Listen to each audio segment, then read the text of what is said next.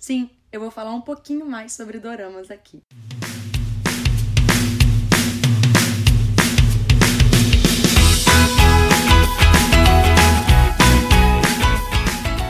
Bem-vindos a mais um episódio do K-Popercast, onde eu, Rain, falo um pouco sobre doramas. Eu percebi que vocês curtiram bastante o episódio de Romance is a Bonus Book e eu decidi que continuaria falando de doramas quando fosse possível eu conseguisse assistir e tudo mais. Então, sim, gente, Kingdom e Strong Girl Bunsung estão na lista porque o Eric assistiu recentemente e eu quero falar sobre isso para vocês. Graças a Deus, agora em abril a Netflix lançou o dorama original Primeira Vez Amor e achei que seria bem interessante falar um pouquinho sobre ele. Assim como quando falei de Romance is a Bonus Book, eu vou dar o mínimo de spoiler possível para que a sua jornada por esse dorama seja tranquila. Ou não, porque assim, ele me deixou tensa, como vocês podem ter percebido pelo título desse episódio.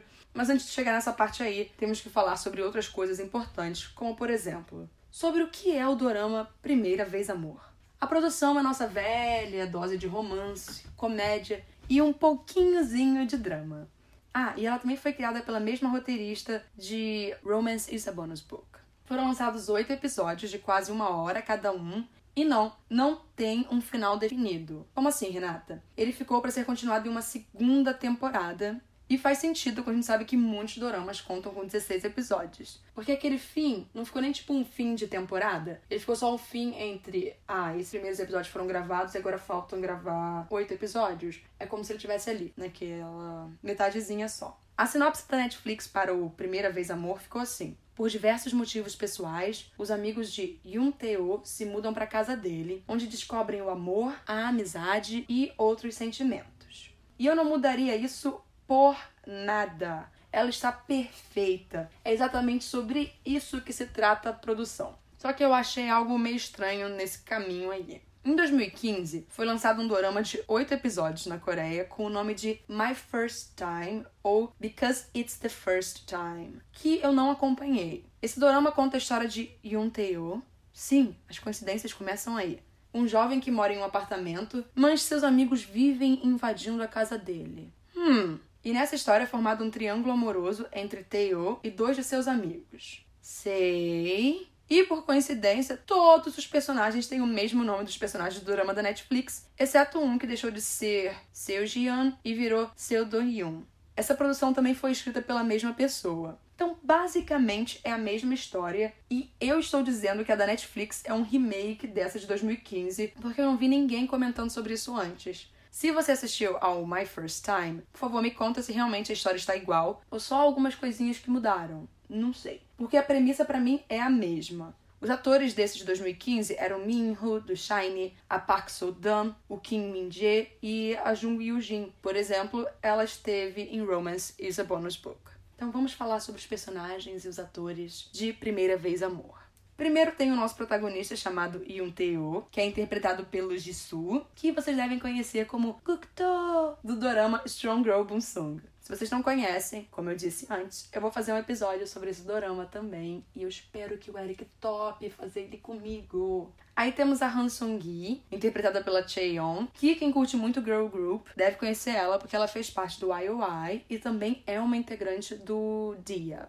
Depois vem o Seo Do Hyun, que é papel do Jin Yong, integrante do B1A4. Eu acho melhor dizer que ele ainda é porque ele nunca saiu do grupo, só não renovou o contrato com a agência. Ele também fez Love in the Moonlight. Tem ainda a Ogarin, interpretada pela Choi Ri, que esteve em Goblin e Come and Hug Me. E por último aparece o Choi Hoon, papel do Kang Teo. Ele já fez That Man Also e You Are Too Much. Ele também é integrante daquele grupo chamado Surprise, formado apenas por atores. A história é a seguinte: como presente de aniversário, muitos anos antes, o Teo pede ao pai para morar em uma outra casa da família e ele consegue isso, com uma condição que é não levar nenhuma mulher para casa dele. Só que eu acho que isso vai ser relevante para a segunda parte, né, na segunda temporada desse dorama. Aos 23 anos, ele de repente se vê tendo que abrigar três amigos e falando para um outro não vir com gracinha porque não ia ter como abrigar mais ele. A casa estava super lotada. A Song é a melhor amiga do Taeyo desde os três anos e nunca sentiu nada pelo amigo, que definitivamente tinha uma crush por ela quando eles estavam no colégio juntos. Infelizmente, ela está morando sozinha na antiga casa dela depois que a mãe fugiu. O problema é que as contas não estão sendo pagas e ela acabou ficando sem ter onde morar. Por isso que ela recorre ao Teo, mas não conta para ele o real motivo. Já a Garin tem uma vida um tanto quanto vigiada por ser a herdeira de uma grande empresa. Por isso, ela não tem nenhuma noção do mundo normal e precisa tomar um choque de realidade para ver se melhora isso tudo. Sim, ela é super rica e não, não sabe a realidade da vida. Ela está cansada de ser a menina mimada, com segurança e assistente atrás dela, e dá um jeito de fugir. Só que nisso ela foge para casa do Teo, que é a única pessoa que ela conhece assim, que a família dela não tem contato.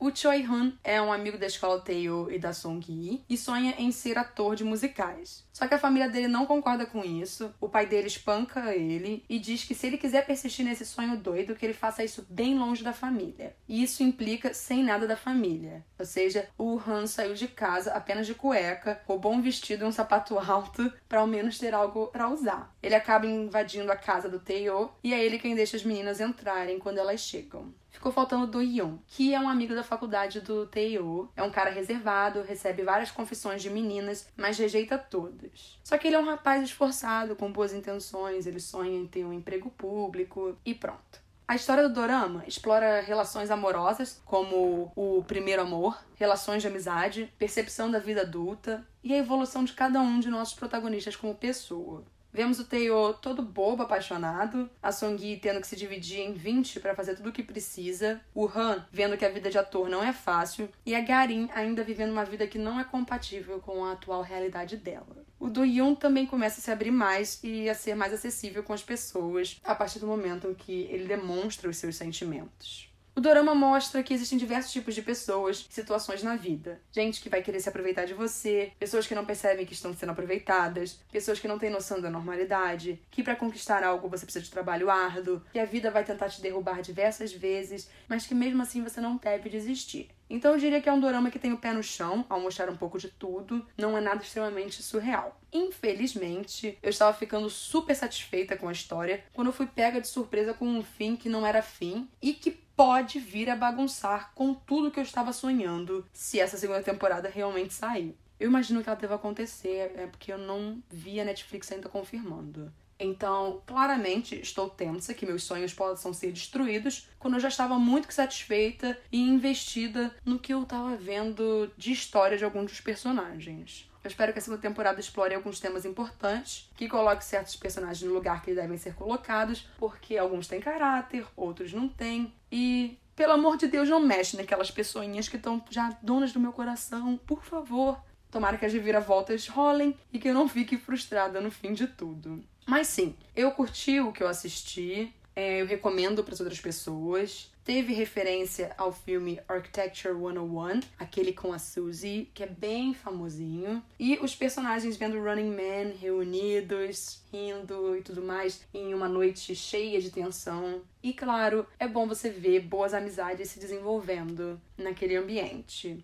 Recomendo a quem curtir esse tipo de proposta a assistir e que me contem o que vocês acharam daquele final, o que vocês esperam para a segunda temporada. A gente pode conversar por DM para não dar spoiler para ninguém. Eu preciso de gente para conversar sobre isso, sem brincadeira. O Eric não viu essa comigo, ele só viu o primeiro episódio e perguntou: "E aí, como é que terminou?". E eu fiquei muito tensa tendo que te explicar para ele como terminou. Então eu tô bem maus em relação a isso. É, eu não sou muito madura, gente, desculpa. Então, por favor, me procurem depois de assistir. Se vocês assistiram já, falem comigo também, preciso saber as suas impressões. E eu encontro com vocês no próximo episódio, que vai ser um episódio de charais. Então, fiquem bem, se cuidem e até!